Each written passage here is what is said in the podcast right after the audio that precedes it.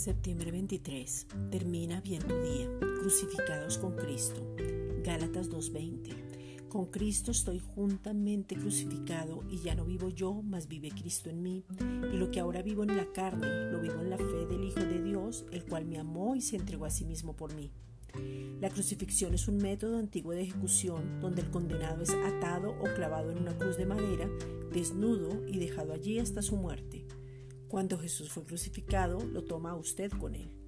Cuando Dios ve a Jesús en la cruz, Él vio nuestra condición y Jesús tomó nuestro pecado, muerte, maldición, vergüenza y tomó nuestra condición haciendo un intercambio. La enfermedad por la sanidad, la pobreza por la riqueza, la maldición por la bendición, la derrota por el triunfo, la muerte por la vida.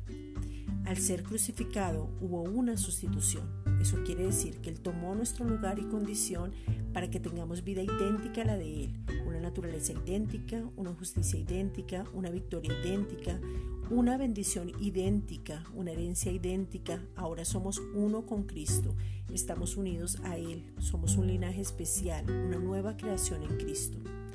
El cristianismo no es algo que hacemos, es algo que Dios ya hizo por nosotros a través de Cristo.